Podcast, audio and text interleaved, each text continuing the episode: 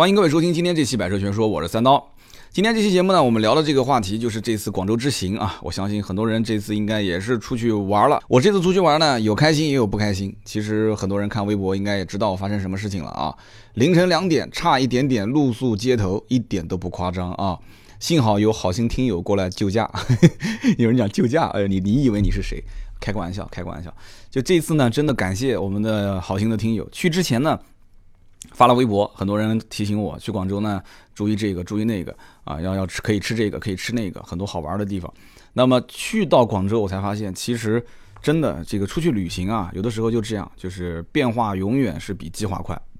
到了广州南站就发现根本打不到车，然后坐了地铁才发现，出了地铁站也打不到车，我就不知道为什么，就十分难打车，用各种软件打都打不到。好心听友接到我之后。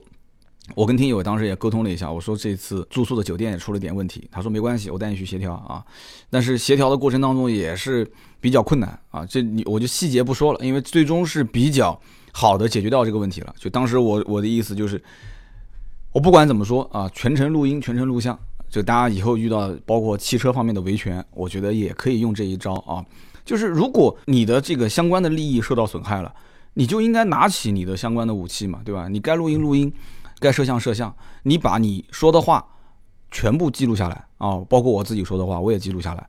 如果说我来住酒店，你今天让我从这一个地方搬到那个地方，我在长隆里面玩的好好的，打电话让我去搬酒店，你是在跟我开玩笑吗？啊，下午的一点四十五分，啊，我说我来我来广州是来玩的，我不是来酒店里面旅游的。对方说不行，说你这个如果不搬，晚上不一定能给你协调出来。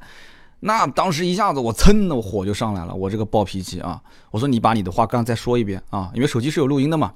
说完我也不跟你沟通了，我直接跟平台方沟通，因为现在平台都讲究自己的这个声誉啊啊，处理客户的满意度啊这些，这其实跟买车都一样。每一个品牌现在生意都不好做，每一个品牌，特别是这个做的牌子还比较大的，对外来说的话就是以服务见长的这些品牌，其实他们更在意的就是你的客户投诉率。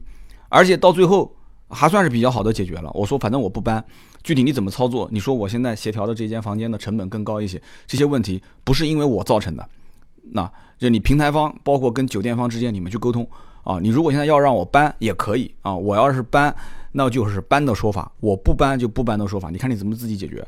所以这件事情当时。确实影响到我的心情了，但是你看我在微博上也没有怎么发，之前就唯一发的那一条，对方也是讲说你能不能把微博给删了，我当时微博也艾特他了，具体哪一家你们知道的也不用再说了啊。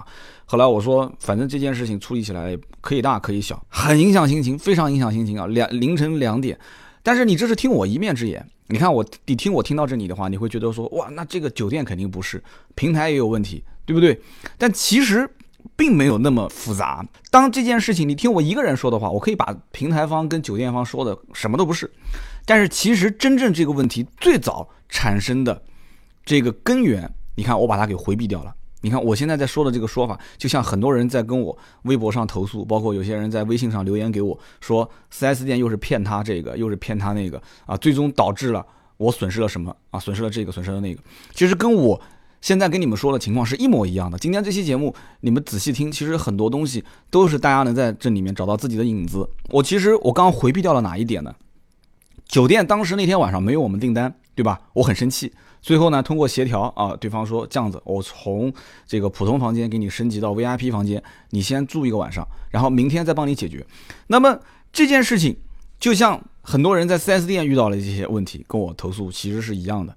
这个里面其实涉及到最早的根源是刀嫂当时在订这个酒店的时候，就是通过这个平台订酒店的时候，一开始下了订单，其实下完订单之后，就是你一个电话也不要打，你老老实实到了广州你就办入住，这不就得了吗？但中途出现一个问题，就是刀嫂想从这个酒店搬到市区酒店住，就是不想要这个酒店了。他之前也是有点犹豫，就买了一个，他怕就是越临近过年。这个价格越高，他就买了一个退单险，就是说，呃，如果一旦要是我要是发生变化了，我就把这个单退掉。但是谁知道他没有看全，但也是也有可能是网站没有写清楚。那刀嫂自己肯定说什么网站没有写清楚，是吧？但是这个我就不清楚是不是网站没写清楚了啊？退单险只是用于补偿，就是说你如果不去住了，这个单子肯定不能撤回来了。就是你损失，我们住的是两千多嘛，你损失好比两千多，那我只是补偿你，补偿多少？客服的说法是百分之五十或百分之九十，那他也没有解释清楚什么样的情况下赔百分之九十，什么样的情况下赔百分之五十，所以主动权都是在平台这一方。最后他说我只能赔你百分之五十，那这样的话我等于就是要换一个酒店，就等于损失了一千多。啊，这就是其中当时的一个小的波折。那最后呢稻草意思就是我不换了嘛，我就不换了嘛。那不换的话，临近我们快要出发的那一天，平台方又打个电话过来，说你现在如果要是把这个酒店退掉，我可以全额把定金，就是全款的这个就所谓的全款定金退还给你。刀嫂没有反应，刀嫂说啊是这样子啊，他说但我还是不想换了。然后最后这个事情就了了。但是我当时隐隐约约觉得这里面有点问题，为什么？我是常年做销售的，我感觉到平台方他不会无缘无故给我打电话说，哎，你可以全款退。但是他如果一旦打电话给你，很有可能是什么？很有可能就是你原来住的这间房，酒店方已经被订出去了。只有他被订出去的情况下，他才会跟平台方之间沟通说，哎，你让之前的那个想退的那个人，哦，我愿意把全额定金退还给他。那就是说这间房已经已经定掉了。那么现在平台方的意思是说，哎，你可以，你可以预还是继续住，你也可以退。那我们就说，那我们不退了，我们继续住。那么这个里面就可能涉及到平台还要回过头来去跟酒店方去沟通，说你还是要留一间房间给他们去入住。就最后这个环节上出问题了，所以就导致当时凌晨一点。到了广州，结果凌晨两点都没住进去，就是发现这个问题。那么最后还是协调完，协调协调协调到最后说啊怎么样怎么样，反正搞得蛮不开心的啊。反正还是最后解决掉了，所以我就不说这里面是哪个平台了啊。很多人都知道，看了我微博的，但那条我也删掉了啊。不要给人家造成什么很多太多的负面影响，大家日子都过得不容易啊。那么讲到底就是一句话，这里面出现什么问题呢？就说到跟汽车相关的啊。这个网站啊，我们就说这个网站的名字不讲啊，就是说它是旅游，就是专门订酒店的网站，是吧？我们讲有一种叫携程模式，携程现在大家知道做的很大啊，基本上各大酒店都是有携程的这个入住。那么携程为什么能做这么大？其实说白了，早年的时候跟携程相同的模式的网站也有很多，还有包括夜里面十一点之后啊半价抢购的那种酒店折扣的那种软软件。这里面说几个例子啊，首先一个例子是什么？就是。曾经啊，当年有很多人去订酒店，在携程上面查单子，他查到了一个酒店价格，就是携程协议价，好比说是啊八百八十八，然后他就给酒店方打电话说，那这样子行不行？我过来，我直接交定金啊，我直接交定金，然后携程这边不是八百八十八吗？你这边肯定是要给携程要要要提百分之多少的这个返点，我直接给你八百七、八百六，你直接让我住啊，或者我也不想从携程上下单了，你房间给我保留。我来了，我直接住啊，你不就不用抽返点了吗？这样的一个前提条件下，很多人就开始逃单。那么对于酒店来讲的话，其实也是在跑私单。就其实携程是给你这个酒店露出了嘛，它相当于免费给你宣传了。但是结果是什么？结果是你酒店方是得到好处，但是没有给携程带来这个客户的实际的在线交易。最后怎么操作？很简单，结果就是什么？携程就开始用各种暗访啊，用各种客服录音电话打给这些啊酒店。就是说，哎，我是客户，我现在需要这个过来订酒店，能不能不通过携程？但凡哪个酒店说，哎，可以啊，你来，你直接在我这边订，我再给你优惠，只要查到一起，严惩，啊，这个惩罚力度是非常大的。所以携程慢慢慢慢一点一点的，就是在遵守规则的情况下，啊，一点一点就做大，做到最后是怎么样？做到最后就开始是要做直营，就有些酒店就是统包，就是你的折扣价格只给我，其他平台没有，啊。你只给到我，所以他这个模式一般都是相对来讲是比较直接的，一对一是跟酒店沟通的，很多有的都是直营。直营的话就是你可以直接单子下给携程，你需要退款，携程直接退给你。为什么呢？因为他已经买断了嘛，啊，我就直接退给你。但是你像我这次订的这个酒店的问题出在什么？就是第三方，他是通过另外一个平台去订的啊，有有我。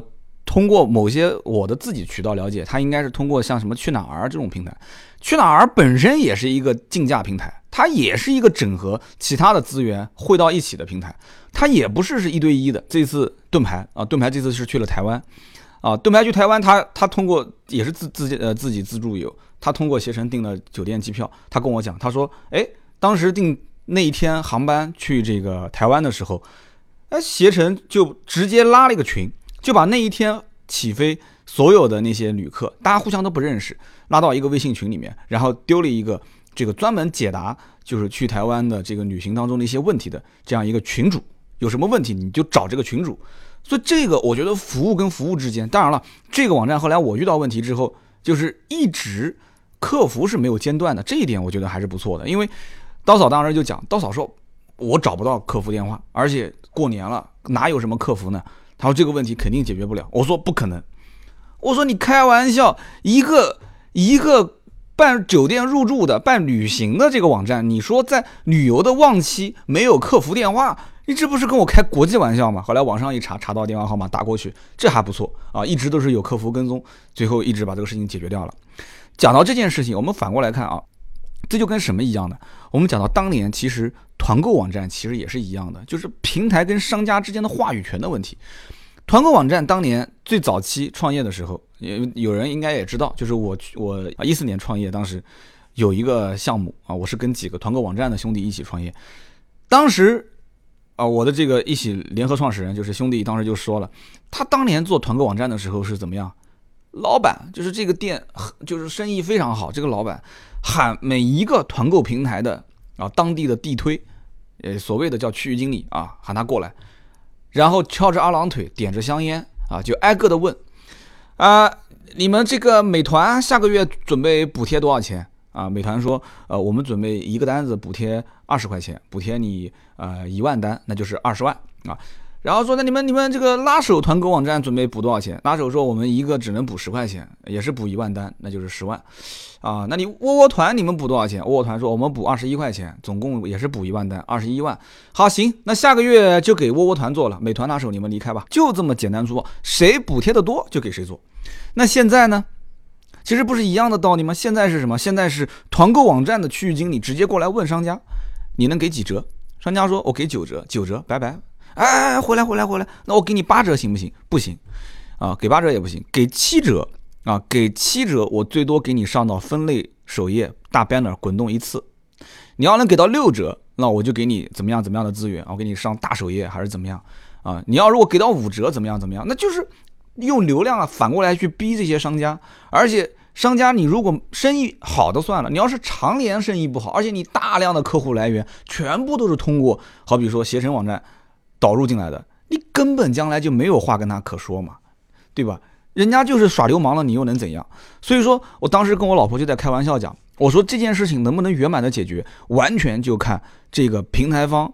它的流量大不大？如果这个平台方的流量大，足够强势，这个酒店一定是怕它的。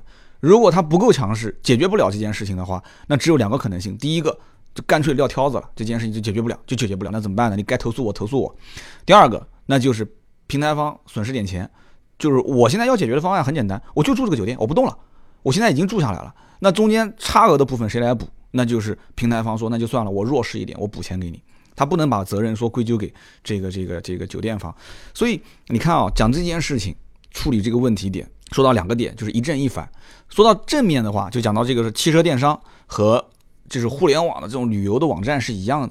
你看现在的瓜子、人人、优信啊，现在广告打的特别的响。最早期的时候，你要知道，人人车这个网站是最典型的，没有任何人听说过，谁听说过了？早期。人人车刚创业的那个时间，应该是正好跟我当时啊做那个汽车互联网创业的时间差不多，应该是在一三年底、一四年初那个位置。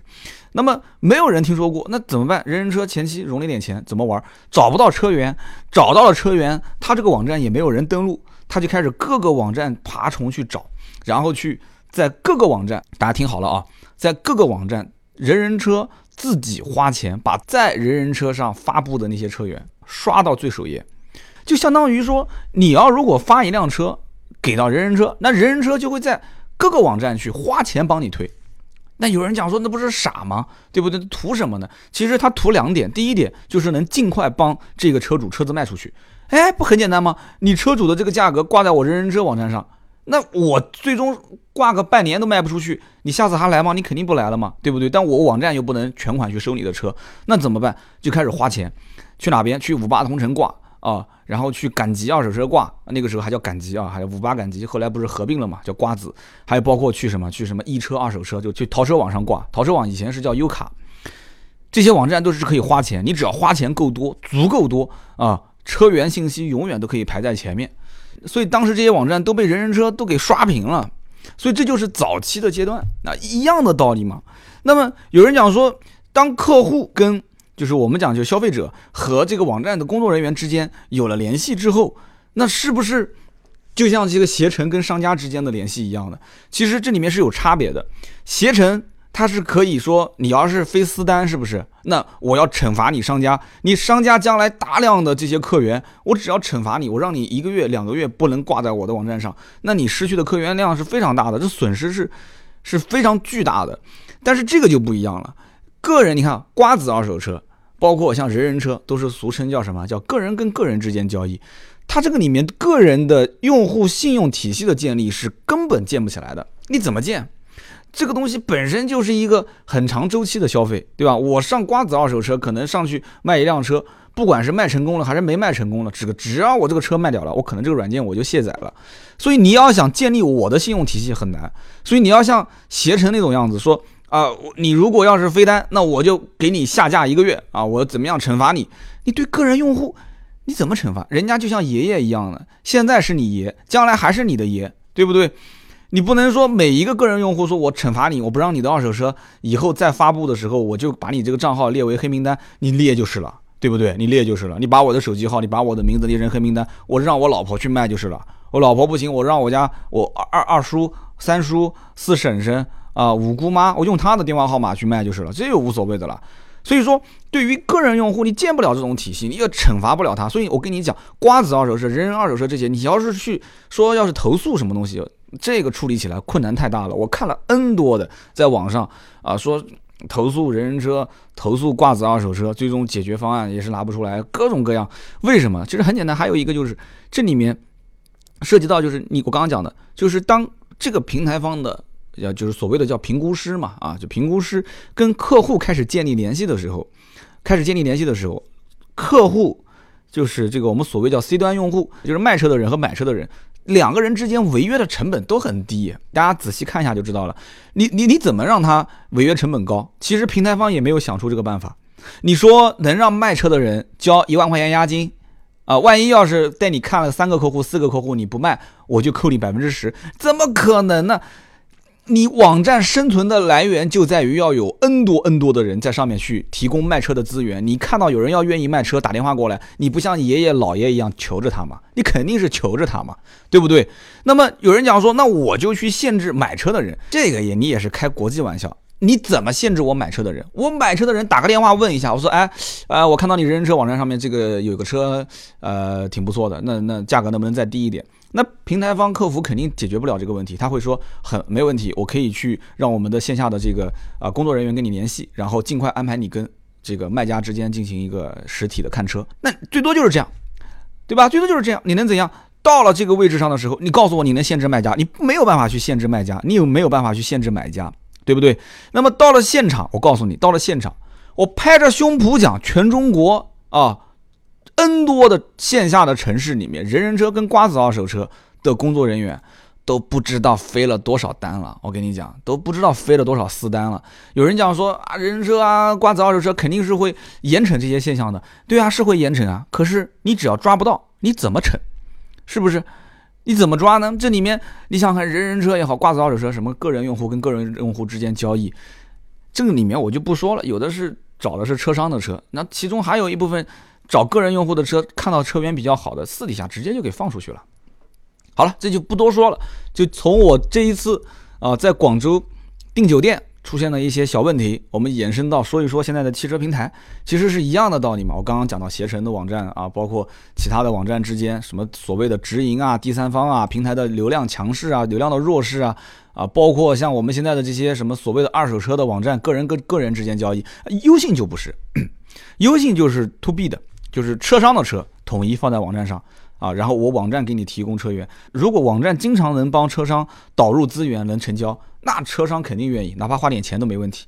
但实际是不是这个情况，这就两说了。因为现在大家觉得说，我至少了解到很多同行车商并没有说通过优信卖出去很多车，而是说优信它是一个把自己当成一个金融公司啊，他想放贷款给车商。啊，他也想放贷款给那些买车的人，这就不说了，越讲越远。我们接着就说说这一次在广州的啊，我感觉比较 幸运的一件事情，在广州呢，当天晚上打不到车啊，我们我也发了微博，一个听友啊，当时夜里面凌晨一点开车过来接我啊，还有我们家刀嫂，还有我们家宝宝，这个非常感谢啊，我就不说你的名字了，感谢这位听友。然后这个听友最后呢，啊，不但是说。我们也成为了非常好的朋友啊！不但是说当天是帮我们办理入住，第二天还把车借给了我啊！我在广州这一次算是自驾游了。那么在广州开着这个兄弟的车，我就明显能发现，就等于我参与了广州的交通嘛。广州是一个非常文明的城市，就很明显，我从广州回来的第一天上班，在路上等红绿灯的时候啊，就稍微迟那么两三秒钟起步，后面的车喇叭就开始响了啊，嘟嘟叭叭就开始按了。哎，我就感叹，真的，这个南京整体的这个。文明程度还是比广州这样的大城市要差的不是一条街啊！到了广州，我就发现，你像我从长隆出来，我开着那个他借了我一辆斯柯达的小明锐，我从长隆出来，因为我对这个路都不是很熟悉。广州很有意思，广州如果说前方路口右转弯，它那个右转弯那条路几乎就看不见，就是一条小马路。那简直就是像个小巷子。导航说前方车前方路口左转，结果它它是一个像 Z 字形一样的。它所谓的左转就是车头稍微往左偏一偏。所以在广州我不敢开快。我长隆出来那条小马路，我每次出来之后我怕开过了，所以我速度比较慢。后面的车我还是个外地牌，是一个湖南牌照。这个外外地车其实在很多地方是被人歧视的啊，就以某一些城市最为明显。那我这个车在那边开。就我开的速度也很慢，就没有人在后面按喇叭。然后我在路口等红绿灯也是，我我也不太熟悉广州的这个红绿灯。广州红绿灯一般都是有的地方它是开始闪，它会闪九下，好像有的地方是八秒到九秒。但是像南京这种地方，就是如果一闪，那基本上三秒钟就停了。所以我不太敢踩油门，又是别人的车，所以我一般都会很远的地方我就开始减速，然后停下来。那你开玩笑，如果要是在南京，这个前面还有十秒钟，你就减速，你停下来。停在那个地方还要等个三四秒钟，那后面车子不按喇叭才怪啊！甚至直接逆行借左边车道就过去了。但是我在广州我没见到啊，我我真的是没见到后面车他也不按喇叭，也没有逆行。然后包括我们在广州南站下车的时候打了一个出租车，我后备箱里面两个行李，一个小宝宝的推车，然后宝宝又睡觉了，老婆抱着他下来。你想整个的这个时间花的都比较长，后面停了一排车，对吧？就明显因为前面出租车占了车道了，我跟后面车打招呼说不太好意思，但是。后面所有的车子都没有按喇叭，所以如果是个别一个现象，那我觉得应该可能是我运气比较好。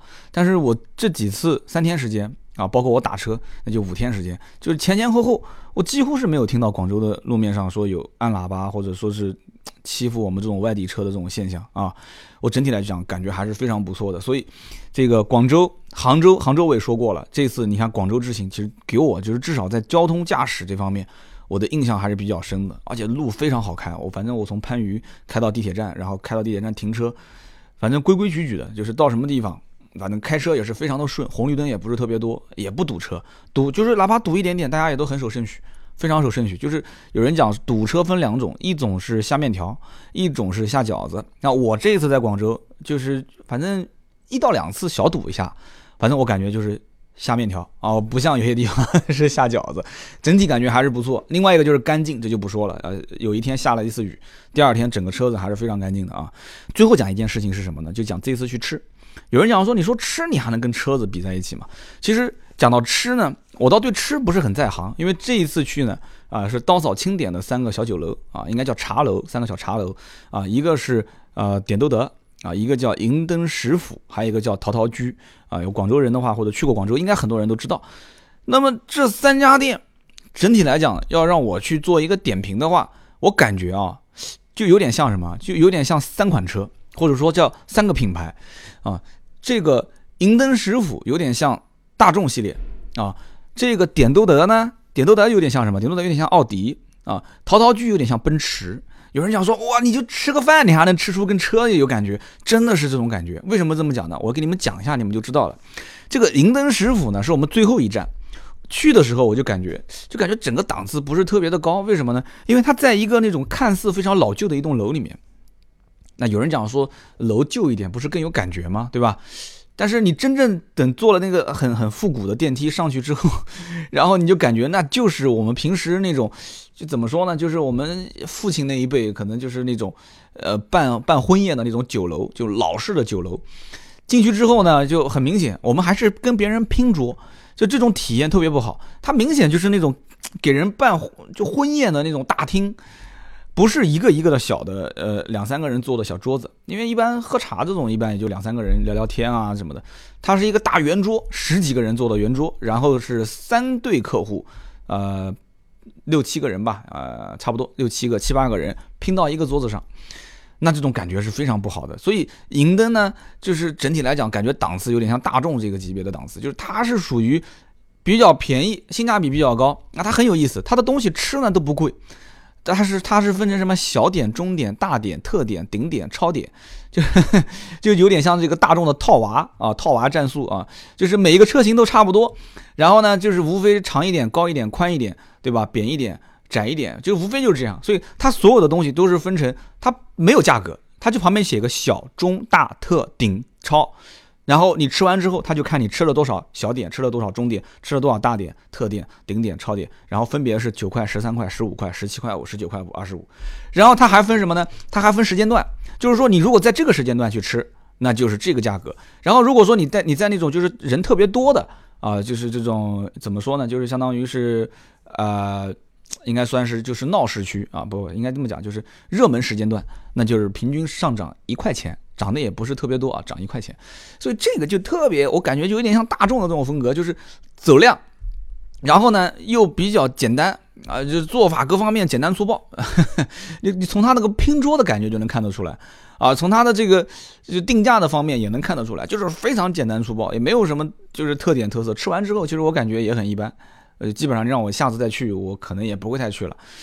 但是人流量非常大，我估计应该是个老店，而且名气比较响，就是看它的整个的翻翻台率啊、翻桌率都非常高。那么我再讲包包括像那个点都德，为什么我说这个点都德就有点像奥迪呢？就哇人气好的一塌糊涂，就当时就完全要等两个小时左右，一个多小时，拿了一个排号单，旁边是一个博物馆，然后还有一个一个一个这个都城隍庙，然后呢，我当时就在这两旁边转。啊，转悠悠，转悠悠，转到最后还剩五桌的时候，我们开始晃晃悠悠就出来，因为还剩五桌，按照前面的那个翻台的时间，这五桌至少也得要花个十几二十分钟，时间肯定够的。结果谁知道啊？到了这个酒店的楼下，刚准备按电梯的时候，啪，显示我已过号。大家知道，已过号就得重新拿号了。啊，上了楼之后，我都等了一个多小时了。上了楼之后，那边还排了 N 多的队，那嫂子肯定是要失望的，对吧？结果呢，沟通了一下，服务不错啊，服务不错，说没关系，下一桌我们就给你安排。那么这家店呢，也是刀嫂点名是要去吃这个红米肠啊，据说这家店红米肠很有名，这店的历史也比较悠久。那么去了以后就发现，就这个店给人感觉是什么呢？就是整体来讲还是比较有腔调的，就特点特色比较明显。整个的装潢，包括这个店开分店的那个大的标牌，这明显是给客户看的啊！恭喜什么什么区、什么什么区、什么什么区的分店又开了啊！这有点像什么？真的，我给我感觉就像奥迪，奥迪不就是吗？哇，满大街的开店，每个城市的店特别多。然后去了以后，反正去了肯定不失望嘛，对吧？就是买个奥迪肯定不会说特别特别吃亏。很多人都知道，就是你如果真的是选来选去找不到什么车子可选了，奥迪没有什么特色。但是没有特色就是它的特色。但你要一定说奥迪的科技感，那其实那个东西呢？你说它有什么超乎常人的科技感？只不过它的这个科技感营造的相对来讲不错。那有人讲什么叫做营造科技感不错呢？就是一些小的细节啊，一些小的细节，就是各种按钮不要去全部弄成虚拟，用用触摸的形式，你就把它全部显示出来，就那个 MMI 嘛，对不对？我想来想去，你要让我去想说奥迪车上有哪些特别具有科技感的啊？除了那几个大灯灯场，这是一大特色。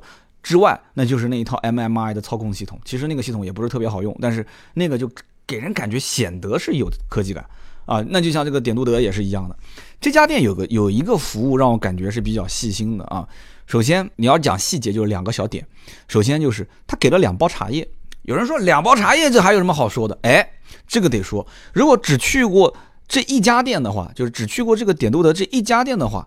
那我可能没什么好说的，但是我去过点都德，又去过陶陶居，又去过银灯师傅这三家店之后，哎，我就发现这个里面啊，就是你比较一下，就像我们去逛 4S 店一样，你去过宝马店了，又去过奥迪店了，又去过奔驰店之后，这三家店你比较完之后，你明显就会发现哪一家店的档次比哪家店的档次其实明显是要高的。哎，是不是这么样个道理？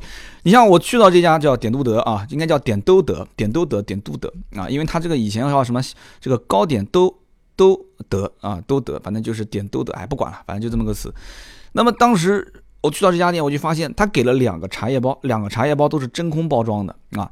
那么服务员也很周到，上来先把这个小茶壶都烫一下，烫完之后拆开一包真空包装的茶叶包，听好了，是真空包装的那种，打着点都德的这个。这个专门的字样啊，拆开来倒进去，小茶壶一泡，那你就可以自己喝了啊。那么另外一包，你如果喝的时间久了，就这一泡，如果泡了两三泡、三四泡之后，没有什么茶叶的味道了，你就可以把它倒掉，你自己再换。那那就我们两个人其实吃饭时间也比较短，那就明显另外一包我是不可能再泡的，那就那一包我就带走了。所以一包带走，一包泡。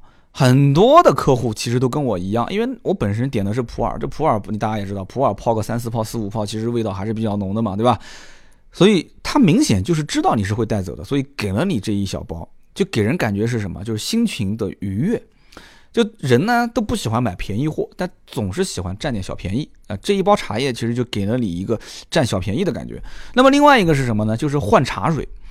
你看我在马上就要讲到陶陶居了。陶陶居是这里面最贵的啊，这里面最贵的陶陶居，明显整个规格档次都比较高。但是说实话，你要让我说下次去不去，我可能也不太会去了。我你要让我这三家说下次去广州，我再选一家的话，我可能还是选点都德。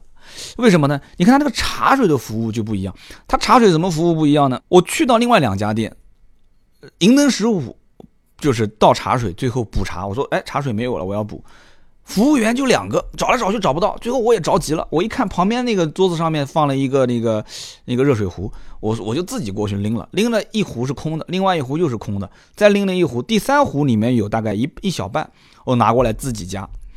但是这个点都德就不一样，它是一个小明炉，小明炉上面呢放了一个小的青铜的这个这个小小水壶，这个小水壶的水是供两桌人共用的啊，就左边那一桌他也可以加。茶叶水水喝完了也可以加，我也可以加。当时我还在担心，我心想我们两桌人用这一个小水壶，那不就两三泡不就没了吗？后来我才发现这个担心是多余的，为什么呢？因为这个服务员啊，他不停的来回更换，更换的频率非常快，快到就是这个水壶几乎还没喝到三分之一，那个水壶就被人换掉了。听好了，不是加水啊，不是加水，是直接换水壶。他手上捧着好几个水壶。啊，然后来了以后，这一桌一拎啊，没什么水了，拎走，直接放一壶满的进去。所以这一点，我觉得就是服务的提升。我觉得是任何一个茶楼，要如果有人认识这些茶楼老板的话，我觉得应该要去可以点评一下。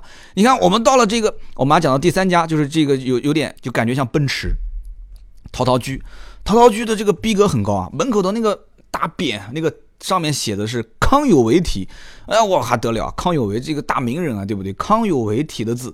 那我当时心里面咯噔一下，我就在想，这康有为提个字这么多年了，是不是最后成本还是要摊销到我的身上？结果果然啊，果然最后成本还是摊到我的身上了，啊，就吃了几个小小菜，大概四个菜吧，一结账两百多块钱啊，两百多块钱。最贵的就是吃到那个叫什么，就是这个刀嫂比较嘴馋啊，这其实他是为我点的，就那一盘烧鹅啊，叫招牌烧鹅，八十五。我这个价格基本上就赶上这个我们在长隆里面吃的那一顿饭了啊！你大家知道长隆里面是不给带食品的，进去之后吃了那一顿饭，两点了一个，呃，干炒牛河是六十多还是七十多？然后我自己点了一个也是烧鹅饭啊，也是好像六十多还是七十多，一共吃了一百多块钱嘛。那么因此我当然就觉得说这家店的档次很高，就有点像什么，有点像奔驰，但是很多的一些细节做的其实并不好。就像我自己那个奔驰车一样，这车子品牌没话讲，整个做工造型哇，都是一看就是大厂大品牌的做工，啊，就这这这种腔调。但是真正你要是用上这个车之后，你会发现小毛病还是有，而且还不少。那这家店一样的定价都不便宜，我吃他们家最有名的那个叫什么天鹅榴莲酥是吧？二十六块钱两小个，讲起来啊，就是 啊啊，做工各方面都不错，就吃个两口就没了。我这个金牛座的性格，大家知道的对吧？心都在滴血，但是怎么讲呢？难得出来一趟啊，就不要再说这些了啊。但是最后结账的时候呢，结账的时候，这家店档次最高，一结账两百多，我觉得不对啊。我我夫人也觉得不对，我夫人说，我感觉就一百多块钱，为什么两百多？后来一看结账单，哎，这个小的问题就出来了。一结账，它里面有一个叫节日期间上涨百分之十。哎，你这个节日期间上涨百分之十，之前怎么不说的呢？就打了单子出来之后上涨百分之十，就是在我们从这个菜单上面看的价格基础上涨了百分之十，没有人提醒我们。但是你说难得出来人人在外地，你说随便吃个这个这个小简餐，还跟人计较这个，这就有点太难看了。所以就咬咬牙就付了。付完钱也搞笑，他还让我填个单子，说对这个服务是整体怎么评价。哦，当时我就提了这几点，其中包括这一点啊。那么另外就是这家店整体的装潢各方面档次都挺高，但是它泡茶是用的一次性的小茶包，这个就不行了。这个就不行了，所以我不讲嘛。你就是说有一些大厂，就像包括之前我们去试驾迈凯伦五七零 S，我说这个车子过来开起来真的是很拉风啊，停着也拉风，开门的时候拉风，对吧？然后开起来也更拉风。但是你看，只要一坐进去，用手去摸一下这个车上的按键。那就是当年的老款的诺基亚跟摩托罗拉那个手机的按键，真的是这样子，就是一个汽配城的那个风格。然后整个的那个导航仪的那个声音，那就凯立德的声音啊，欢迎使用凯立德导航。那个所有的触屏的那个按键的反应速度，就很明显，就像感觉在陶陶居就这个硬件装潢名气都很响的这家店里面，喝上了一个用一次性茶包泡的那一杯茶，说不定那个一次性的茶包的茶叶也不便宜，但是这个就明显没有档次。啊，很明显，他就不像我刚刚之前说的，就到那个点都德那一家，哎，他就很会做，他把茶叶做成真空茶包，哎，这个就不错，而且而且分成两份啊，你可以喝一份，你还可以带一份，那一份就给你感觉有点占到小便宜的。而且讲到结账，讲到结账，就我觉得他也会做人。点都德就是最后结账的时候，总价的基础上又给你优惠了百分之十，哎，已经不是很贵了。我过来吃的时候，我们点了七个小时，就是小小的食食物啊。点完吃完之后，我们算下来大概在两百块钱左右。最后折完账，他给你优惠了百分之十，就更便宜了。所以这家店呢，我可以负责任的讲，他的回头客一定是很多啊，他的回头客一定很多。就这样，从服务、从细节，就是各种给你惊喜、给你愉悦啊，这种感觉就很好。咱银灯食府呢，就属于求稳啊，没什么问题。就像大众这种感觉就求稳，但是很明显，它就是属于烂大街，就是 N 多人都会开，N 多人都会买，但是都不会错。但是总觉得。这个这个不是我想要的，因为现在人的消费，现在人的消费真的是很在乎一些细节上的服务，很在乎一些实际实物以外的东西。当然，你东西肯定是得好，对吧？这几家店我吃的东西都差不多，都是喝茶嘛，就刀嫂偏要去体验一下广州的茶文化，那没办法，我就带他去了。所以我整体看下来就是这样的一种感觉。今天这期节目呢，虽然说的是广州这一次的一个。啊，广州之行的感悟，但是其实中间穿插了啊，穿插了很多跟车相关的我自己的一些联想啊，不知道大家认不认可？如果觉得认可啊，或者觉得说我完全不认可，你就是在一本正经的胡说八道啊，没有关系啊，没有关系，可以在我们的节目下方留言评论。大家记得啊，你的留言是对我的支持啊，我其实不需要大家在下面打赏，我看到很多人有在打赏啊，一块钱、六块钱，这个也养不活我一家三口。你们给我多留言、多点赞、评论，我觉得是对我最大的支持啊。当然了，你要如果实在是想要打赏，忍不住的话，那我其实也不会拦你，对吧？就我金牛座的性格，你懂的 啊。那么今天这期节目就到这里，更多的原创内容，大家看我的新浪微博，包括我们的微信、微博、微信都可以搜“百车全说”四个字就可以看到了。好，今天这期就到这里。我们我们下期接着聊，拜拜。